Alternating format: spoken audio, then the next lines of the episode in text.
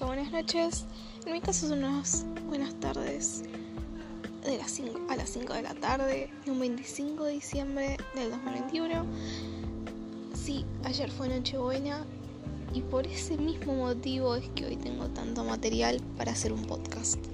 El tema o la teoría de hoy es los adultos me caen mal y razones por las cuales los adultos me caen mal.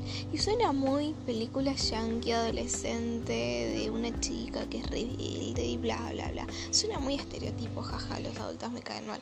Pero yo tengo muchos motivos para los cuales los adultos en general me caigan mal, ¿no? Soy adolescente. Por ese motivo soy lo suficientemente chica para algunas cosas y lo suficientemente grande para algunas otras. Ahora el punto es, ¿quién decide las cosas para las que soy chica y quién decide las cosas para las que soy grande? ¿Quiénes? Los adultos que están a mi alrededor. En especial, mis padres. Empecemos con el hecho de que yo rechazo la crianza ideológica que me dieron mis padres porque esta es una enseñanza basada en prejuicios y estereotipos sociales con los cuales obviamente no estoy de acuerdo porque soy partidaria de que cada persona sea libre soy partidaria de la, liberación personal de cada individuo y que cada quien viva como quiera, sin, sin presiones externas, ¿no? Empecemos por ahí, para dar un poco de contexto. Aclaro que llegué a toda esta, toda esta conclusión de rechazar esa crianza ideológica porque pasé por un gran proceso que se llama individualización en la adolescencia, cuando vos dejas de tomar la teta de mamá y empezás a tomar la teta que vos quieras. Si se entiende mi analogía. Yo usé esta analogía en podcasts anteriores, pero es un proceso por el cual pasamos todos.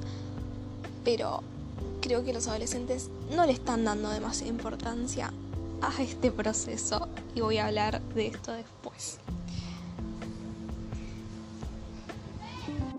Ahora, volvamos al tema principal. ¿Por qué los adultos en general me caen mal? Tíos, primos, hermanos, personas mayores. Es como, si sos adolescente, cuando, cuando dejas de ser niño te empiezan a poner limitaciones. Bueno, ahora tenés que madurar, empezar a madurar y tener que hacer ciertas, ciertas cosas. ¿sí? Si yo no estoy de acuerdo con madurar y adquirir cierta madurez como para hacer frente a situaciones, estoy totalmente en contra de, de madurar en base a lo que alguien más quiere para mi conducta, para mi vida. Yo no estoy hablando de ser maleducado, yo no estoy hablando de, de, ser, de ser un pendejo de mierda. Yo estoy hablando de, por ejemplo, situación random en la familia. Yo estaba jugando con espuma, tengo 16 años porque estábamos en una guerra de espuma, todos, y en una de esas nos vamos a sacar una foto y yo lanzo un espumazo así a, a mi mamá, porque estábamos jugando.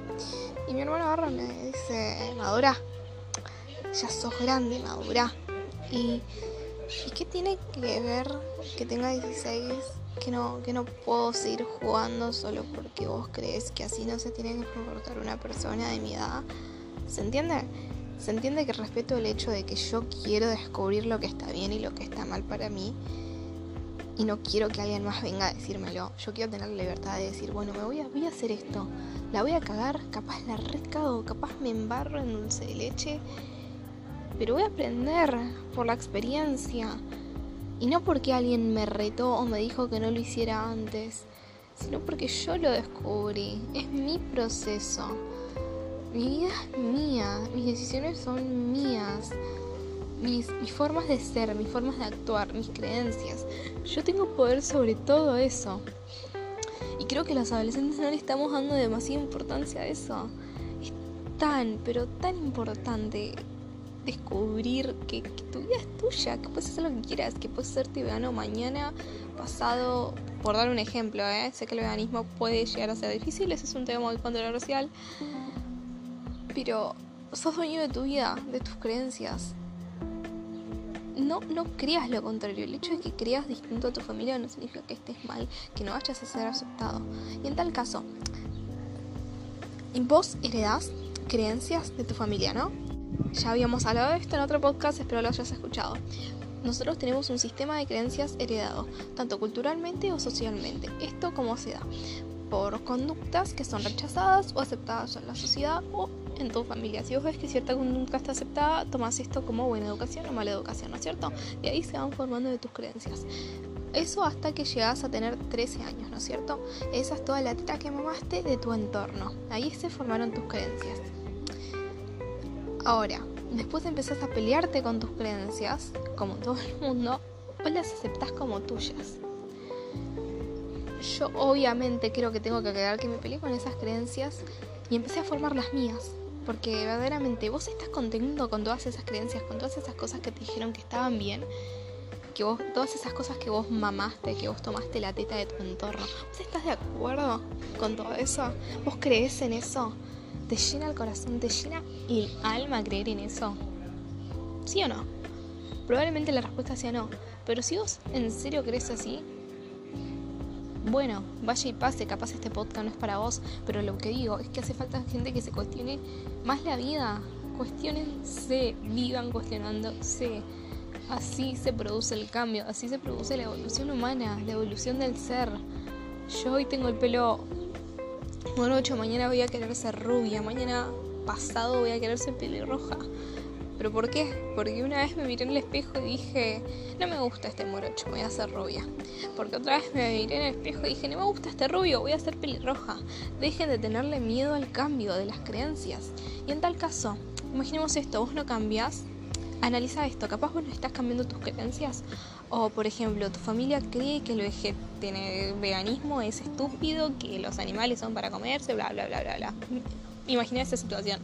Pero vos cuando escuchas eso en tu familia, sos adolescente, ¿no? Escuchas eso en tu familia, te da una puntada en la panza, una puntada en el corazón y decís, yo no creo que esto sea cierto. Y, cuando apenas tratás de argumentar algo, los adultos te callan y te dicen, ay, pero callate, esta generación de ahora no sabe nada.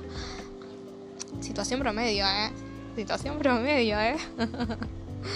Y ahí es cuando todos los jóvenes tienen miedo de encontrar su voz, de encontrar sus creencias, de encontrar sus formas y sus maneras de vivir por miedo a lo que le diga el entorno. Pero, pero a ver, ¿saben qué? Yo ya transgredí eso. Ya, ya pasé por ese proceso de decir, bueno, yo no creo como vos. Y, y reconocí mi voz, y reconocí mi verdad. ¿Y sabes qué pasa después de decir, ¿sabes que yo no estoy de acuerdo con esto? Nada, nada te van a dejar de probar o van a dejar de creer que sos algo, te van a dejar de dar su validación en base a su sistema de creencias, sí. Pero ¿sabes qué ganas? Tu voz, tu satisfacción personal de haber expresado tus verdades, de haberte expresado vos, de haber expresado tu libertad personal. Porque amor propio, porque libertad también es expresar tus ideas y tus opiniones y darle importancia a eso, porque sos libre de tenerlo. Así que aprovechen su individualidad. Descúbranse, no quieran ser iguales a los demás. Pensá que tenés una vida en esta tierra, una sola. Entonces, ¿por qué? Decime, ¿por qué vas a esperar, vas a querer ser como los adultos? El entorno y la cultura quieren que vos seas. ¿Vos estás de acuerdo con todo eso que te enseñan? ¿Vos ¿A vos te llena todo eso que te enseñaron, todas esas creencias? ¿Qué te gusta? ¿Qué te apasiona? ¿Quién querés ser? ¿Quién sos? ¿Yo soy? ¿Vos sos? ¿Somos? ¿Somos? Ahora sí estoy divagando. Me despido con este maravilloso podcast para que se cuestionen una vez más y no se queden con lo que les dicen. Buenas tardes.